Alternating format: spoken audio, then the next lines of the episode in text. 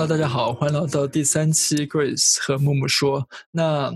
在第一期节目中，我们介绍了 Grace 是这个暑假要去一家咨询公司做全职的工作。那我们今天就把他邀请到我们节目上来说，让让他说一说他的常青藤的本科教育怎么让他最后到了咨询行业，并且找到一份比较薪资非常丰厚的全职。咨询工作，那 Grace 能稍微跟我讲一下，就是你从大学进入进到大学以后，或者在甚至在高中的时候，你是怎么听说有咨询行业这一回事的吗？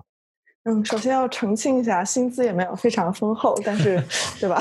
谦虚了。嗯，首先的话，其实我上大学之前并不是非常了解咨询是一个什么样的行业。然后之前也有跟大家提到过，我其实本科是学 engineering 的。然后我当时非常坚定的觉得自己一定会成为一个理科生，肯定不会去学商科啊之类的这些，就是听起来特别花里胡哨的东西。然后，但是我一来到康奈尔的时候呢，加入了一个学生社团，然后叫做。做 MCSA，就其实我也是现在我跟木木所在的一个中国学生会，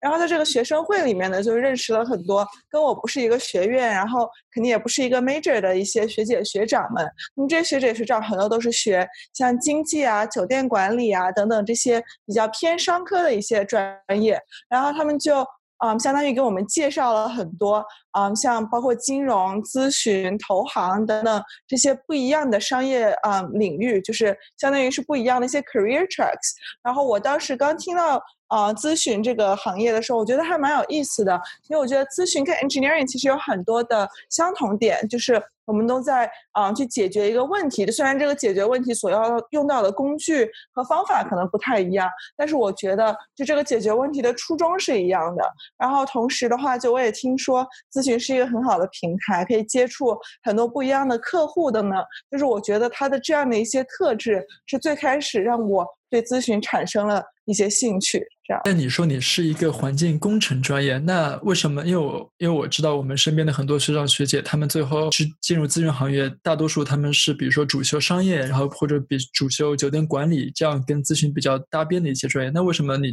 最后选择了环境工程，然后走走完了最后这四年的本科道路呢？嗯，对，其实啊，我觉得我就是真正走上咨询这条路，中间还是比较曲折。就像我提到的，我大一其实就了解了咨询，但是我当时还特别坚定的说，我以后要做一个。环保家，然后我要去走就是 sustainability 啊等等这样的一条路，所以我大一其实主要还是在做一些 engineering 相关的事情，比如说我有在啊一个实验室里面做 research，然后嗯就是包括我上了很多 engineering 相关的课等等，然后到了后来就是我也尝试了一些工程相关的一些可能未来的求职方向，比如说我刚刚提到的做研究，可能以后去大学当老师，或者是比如说我做完了。啊，我学完了环境工程以后，是不是可以去政府，比如说 EPA 之类的，找一些相关的工作？然后我在思考了之后，发现这些可能跟我当时选这个 major 的时候想象的一些求职路径都不太一样。就是我发现我并不是非常喜欢去做研究，我也不喜欢泡在实验室。然后我觉得就是。比如说，我作为一个国际生，其实要进美国的政府部门也也非常困难。然后我就啊想到了，其实咨询是一个非常好的 alternative。那么为什么我觉得咨询是一个很好 alternative 呢？主要是因为像我刚刚提到，咨询要做的面比较广，接触很多不同领域的客户。然后所以的话，不管是什么专业的人。其实都可以去做咨询，然后我当时其实也有考虑过要去换 major，但是我当时已经是一个大二的学生了，然后我觉得就是其实如果比如说你四年都已经过去快一半了，然后再去重新上一些嗯 business 方面的课的话，其实会有一点来不及。然后同时我也跟啊身边的老师啊，包括家长朋友聊了很多，那我觉得。就是 business major 和 engineering major，嗯，最大的一个区别就是大家所说的一些软实力和硬实力的区别。对，像大家都觉得现在是一个信息时代，就像刚之前我们第一集的时候，木木也有提到，就我们会学一些 coding 啊、data analysis 啊等等这些，就是非常就是硬的一些技巧。然后就是我觉得我如果 stay in the engineering major 的话，我其实可以。给我的未来打下一个很好的 foundation，因为就像很多人说啊，其实我们能学到的一些知识技能，都分为你在学校可以学到的和你在学校学不到的啊。那我觉得我宁愿用我这四年的时间去 build up 一些就是这种 hard skills，我想学 coding，包括我想要学就是怎么样去做这些很 complicated，就是数学啊、微积分啊等等这样子的问题。那像我觉得其他的一些 business 相关的技能啊，不管是比如说 communication 也好，然后包括就是一些再 technical 一点的，像就是市场分析啊等等这些，我都希望可以通过我的商业辅修。或者是通过我啊，就是日常的在一些嗯 club 里面的实习，呃，一些学习，包括我的实习，然后去啊弥补这方面的不足，这样子。对，刚才 Grace 说这个我深有感触啊，就是我我也接触咨询行业下来以后，发现他们其实他们的主修专业，他们的 major 非常的杂。因为你想象，比如说你要去给一个医药行业的公司做咨询，那你肯定需要有医药行业相关背景的同学，然后懂他们的药到底是要干啥，他们进入了哪一个阶段的实验，然后他们最后实验这得出来结果到底靠不靠谱，然后到底能不能够上市，或者到底能不能够拿到医药专利，那那这都是需要。专业背景的，像刚才所说到，他有非常强的啊 engineering 和 coding 和 business analytics 的背景。那他其实，在嗯进入咨询这个这个行业以后，他们他有非常专攻的技巧。那其实他可以被嵌入到任何一个组织或任任何一个 team 当中，只要有跟他对口的公司或有对口的项目的话，他都可以胜任。那 Grace，我想问一下，就是你在大学里面这四年，你有什么给那些即将进入大学或者现在还在大学上课的同学，你觉得大学可以给你带来哪些资源或者帮助，然后能让能让你更好的进入这个行业，能做更最充足的准备呢？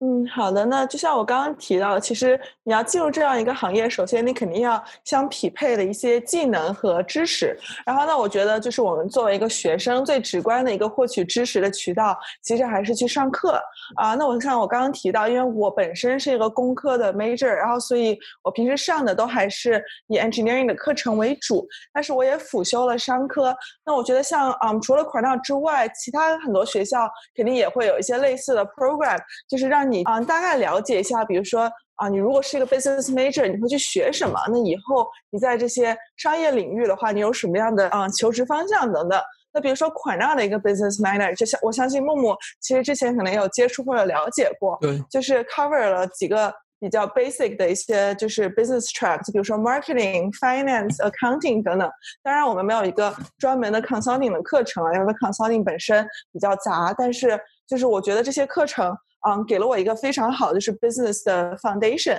就比如说，我们先上来的时候就上了一个呃微观经济学。那我觉得这个微观经济学其实都让我了解了很多所谓市场经济的一些 basic principles，比如说 demand versus supply 等等，这些都是我平时作为一个嗯 engineering student 不会去想的。就比如说我们平时这个产品为什么卖这个价格，然后从供应商的角度上来讲，他们要怎么样去赚钱等等。我觉得就是去上一些这样子的课，可以把你。让你进入一个 business mindset，就哪怕你去看一个呃日常的一个问题，你也会从这些商业的角度去出发去思考它这样子。然后呢，我觉得第二点的话，其实就是啊，每个学校都会有很多的商业社团。然后我自己也去面试过很多商业社团，并且有加入一两个社团。那我觉得这样子的社团的话，就可能大家看起来都是嗯会特别难进，因为有一个非常冷热的一个 interview process，就我们每一个。嗯，刚进康奈尔的新生可能都会被学姐学长去劝说着去申请一些商业社团，结果一去就会发现这个社团有。一两百个人申请，结果只要不到十个人，这个录取率简直比常青藤本身还要低。我们一直 说，是也有类似的感受。我们要想要进这些社团，其实它比要我们要进这些本科的学校，其实我觉得更难一些。对啊，因为我每次都跟其实一些新来的学弟学妹就会说说，你想假设这些社团的录取率跟 Cornell 的录取率都是百分之十左右，但是你申请大学的时候，你是跟一些你不认识的一些不知道哪儿来的高中生去竞争。就是你到了 Cornell 之后，你都是跟非常优秀的 Cornell 的学生在竞争，那这个其实压力是很大的。但是为什么就是还是有很多人想要去申请了？其实是的确因为这些社团会给你提供很多的资源。首先，你作为一个新的嗯成员加入的时候，他们会有一个 new member training，其实就是比如说每周会有一些 workshop，然后还有一些作业等等，就当然不计分了，但是就是会有学姐学长来教你，比如说他们会告诉你说他们已经做过一些投行啊金融方面的实习，他们会告诉你怎么样去。做 recruitment，然后或者是有哪些东西你是需要知道的，也就相当于说你在正式开始找实习或者正式开始工作之前，你就已经有很多这样的 relevant skill sets。然后同时的话，就是每些每个 business club 都会有自己的一个就是一些 internal 的资料，就比如说。我在的社团，我们就会有自己的一些 casebook，然后就是你在准备咨询的面试的时候，你就可以用这些啊 casebook 去准备你的 case interviews，然后包括啊社团里面也会有学姐学长，假设他们的公司在招人，或者是他们认识一些什么 connections，也会介绍给你。就我觉得这样的一些 internal 的机会是非常宝贵的。然后就我刚刚有提到，其实就是比如说你加入一个社团，你就是去认识了很多的人脉。那我觉得大学的话，其实 networking 也很重要，因为我觉得就是你还没有正式步入工作的这样的一个时间段里面的话，就我觉得人与人之间的关系还是比较单纯的。比如说我认识木木，就是因为我们俩在。一个学生社团，但是就说你以后可能工作之后，就涉及到一些商业上的关系啊等等，会变得复杂很多。那我觉得在大学的话，就大家还是就是交个朋友，然后平时就一起开闹，然后真正要聊起，比如说求职啊、工作上面一些比较严肃的话题的时候，大家也都特别愿意帮你。所以我也的确从学校的一些学姐学长甚至校友身上学到了很多。就我觉得其实包括。康奈尔在内的很多大型的学校，是常青藤等等，就是他们一旦听说你是本本校毕业的一些学生，然后都特别愿意帮你。然后，所以我觉得大家一定要在大学利用好自己的这种 background 和 network。然后，相信木木到了 Columbia 之后，也会在纽约认识非常多的优秀的校友，然后带领你。走上一条 纽约资本家的路，对。嗯，那你刚才说到学校的嗯资源很多，那你可以跟我们介绍一下，就是我们学校里边有哪些资源，或者不管哪一个留学生去某一个美国大学，或者任何一个嗯加拿大或者澳大利亚或者新西兰大学，他可以用学校哪些资源吗？你可以用我们自己的学校，比如说来举个例子吗？嗯，好，那我觉得其实如果我们讲到求职的话，每个学校肯定都会有一个 career center 这样子，那其实就是帮助学生找工作的一个学校的一个机构吧，我觉得。然后像呃，我相信每个学校都会有一些类似的就是 career fair，其实就是求职会，然后就是嗯一些招聘的公司会来我们学校，然后嗯。就是去宣传他们的公司，或者是跟你面对面的进行一些交流，然后告诉你说你要怎么样才能进，然后或者他们有什么 opening positions 这样子。然后我觉得 career fair 是一个特别好的，就是很快的了解各种公司的一个渠道。就比如说我们学校一个 career fair 一次可能会有一百多家公司来，其实我觉得还蛮不容易的，因为毕竟我们学校在 Upstate New York，他们来的话可能要。开五个小时的车，甚至坐飞机过来，但是他们还是愿意来，所以我觉得公司对于招聘这方面还是很重视。然后一般的话，比如说他们在 career fair 跟你聊完之后，然后就会呃，你邀请你去投递简历。那么如果你被选中的话，他们甚至可能会再来一遍学校，然后再嗯对你进行 on campus interview，也就是说在一些 career office 的一些办公室里面，就可能跟你坐下来一对一的聊一聊，进行 interview。这样子的话，学生就不用说。就专门坐飞机或者坐车去纽约、芝加哥等等这样子的大城市。这样子的话，我们一个在村里的学校也可以得到非常好的求职机会。这样，我觉得这个应该是每个学校都会有的一些 services。然后，我觉得如果大家啊，就是在到了学校之后，可以多去研究一下。对啊，Grace 刚刚说的，我其实深有感触。这一年来，这四年来，我简历被我们的 Career Office 改了无数次，然后我也参加了很多他们一对一的。面试的面试的培训，然后有一对一的职业的辅导，包括我以后我之前在升研究生的时候，我们的 career office 有专门升研究生的部门，然后他会告诉我我什么时候可以开始准备 GRE 了，我什么时候开始准备递我的推荐信材料了，我什么时候开始最后 finalize，然后并且上交我的视频面试材料了。那大家交了这么多学费，对吧？我们不能把所有学费都只花在课堂上，那我们还要把学费学费花在。我们学校给我们提供的所有的服务上，那如果我们把这些服务都用好了，然后最后找到一个自己心满意足的工作，那真的是，真的是非常非常开心。刚刚 Grace 说的，我都想改行了。那如果我想改行的话，我如果对咨询感兴趣的话，你有对我像像我这样的咨询小白有什么样的建议吗？我觉得当然有建议，就比如说我们刚刚提到的很多资源，就是包括你也说你会去 career offices 等等，就我觉得你可以先通过这些比较基础的一些，嗯，就是不管是 career office 也好，还是一些学长学姐啊等等也好，去多了解一下这个行业，然后嗯，就是主要了解说，比如它到底适不适合你，你这样的专业背景能不能够嗯在这个行业立足，然后包括说你还需要一些什么样的 skill sets，然后帮助你在 recruitment。这条路上走得更顺一点。然后我觉得，其实像我之前提到的，就是不管是什么样的人，其实都可以把咨询考虑为自己未来的一个求职方向。那么我相信你作为未来的优秀的哥大毕业生，肯定也是没有问题的。然后，嗯，还有一点的话，就是，嗯，像咨询的话，其实会有比较 specific 的一个 recruitment process，因为我们要去做 case interviews，也就是，啊，就是涉及到咨询案例的一个面试。那么，如果大家有兴趣的话，可能我们。后面会准备专门再做一期讲一讲之类的，因为我觉得这个 recruitment process 中间涉及到很多的细节，然后我们这一期可能来不及 cover。然后，那我还有一些就是比较 general 的一些 recruitment advice，就是像我们刚刚提到的这些这些资源的话，其实只是你可以利用的啊一些 opportunities 中的一小部分。那其实我觉得我上了大学四年，然后也有很多东西没有利用到。就像木木说的，他找 career offices 经常去改 resume 啊，甚至改一些文书啊之类的。其实我 personally 从来没有找 career service 改过 resume，就我也不知道为什么，就是可能觉得啊，我要去跟一帮就是。老爷爷、老奶奶，然后去交流我的 resume，总感觉有点不好意思。但是我觉得其实也没有什么不好意思，就因为他们真的是非常有经验的一帮人。然后我觉得就是其实大家如果有机会的话，可以多用一下学校这样的服务。然后包括我刚刚提到，就是我们上过很多 business 相关的课程。然后我觉得其实这些教 business class 的一些教授也可以是你很好的资源，因为他们很多都会有一些副业。比如说我现在上了一门课，教授。会给啊 Uber 和 Lyft 做 consulting，那我觉得像他们这种有一些 industry connection 的话，说不定可以帮你介绍到很好的工作里面。然后包括就是有的学校会有很好的 MBA program，比如说 Cornell 就我们有一个 Johnson Business School，然后就是有很多 MBA 的学生，然后包括他们上的课，其实呃有一些课是 undergrad 也可以去上的。然后，比如说，我现在在上一门 entrepreneurship，就是创业的一门课，然后课上就有很多 MBA 的学生。就我觉得，比如上课哪怕只是听他们提问，其实对我启发都挺大的。然后我有听别的一些同学说，可以去加一些 MBA 的 club。就当然，嗯，可能会跟他们有些代沟啊，也没有那么夸张。但是就 我觉得也可以，大家可以可了解一下，就是看这帮已经工作过又回来读书的人，他们的看问题的角度是不是会跟我们不太一样。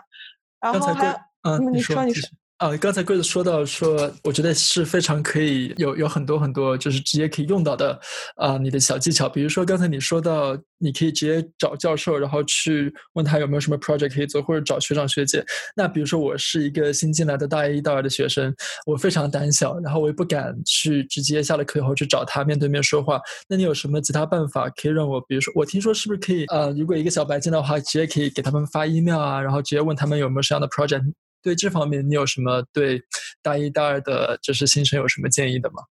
嗯，我觉得就是，嗯，大家首先不要不要就是紧张或者不要害怕，就不要觉得说我是一个没有什么经验的小白，我就不应该去麻烦别人。这样，我觉得反正就大家。厚脸皮一点，然后多尝试不一样的机会。我觉得木木刚刚提到的这个发邮件是很好的一点。就比如说啊，像大家都知道很，我们在学校经常会约别人 coffee chat，或者是会打一些 networking call 之类的。比如说，如果我想要找一个我完全不认识的学姐学长，但是我觉得他很酷，我就可以给他发个邮件说啊，你好，我通过比如说什么什么渠道了解到了你以前做过一些这些很酷的事情，然后我特别想跟你聊一聊，我能不能？约一个时间跟你一起喝杯咖啡，或者一起吃个饭。就我觉得，像我刚刚提到，就是在大学真的是一个非常友好的一个环境。我觉得大家对彼此都特别客气，所以我觉得大家也不用担心说会遇到很尴尬的情况啊，或者怎么样。就我觉得，只要你愿意去，啊，就是花这些时间和精力去 reach out，别人其实都会愿意帮助你的。这样。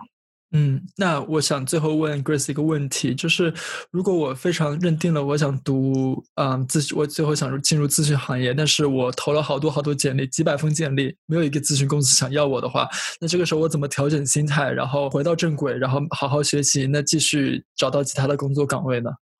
嗯。对，我觉得其实就是我其实当时找工作的时候也遇到过类似的问题，因为就大家知道留学生其实特别难在美国留下来，然后我当时也是海投简历，就可能投了，甚至我觉得上百个岗位都有，然后但是就很多都没有 response。那我觉得这种情况其实也是很 typical 的，就是很多人都会遇到过这样子的挫折。那我觉得第一点就是你要有一定的 reflection，就是你要想自己到底哪个环节出了错。我是比如说没有做过足够的 networking，还是我的 resume 本身就不行，还是我这个人就不行？当然就是相信大家都是优秀的，人是肯定行的了。优秀的美国留学生就是人肯定是行的，那一定是面试官不行啊！开玩笑的，就是反正就是首先要找到自己的问题根源在哪儿。就当然，如果你觉得你自己本身没有什么问题的话，你可以问一下身边的人，比如说从他们的角度来看你。是不是觉得你这个人不行啊？当然，就相信大家都是可以的。然后，嗯，就是你在找到问题的根源之后，我觉得大家其实也可以看一下，就比如说我为了准备咨询的 recruitment，我已经有了这样的一些 skill sets，比如说我就是 behavior questions 就是答的特别好，就我特别清楚自己的优点缺点在哪里，或者是。我特别会做 Excel，特别会 PowerPoint 等等等等，然后包括我可能 Accounting 的课拿了 A 加，Finance 也拿了 A 加。那我有这么多的 skills，我可以可不可以把它？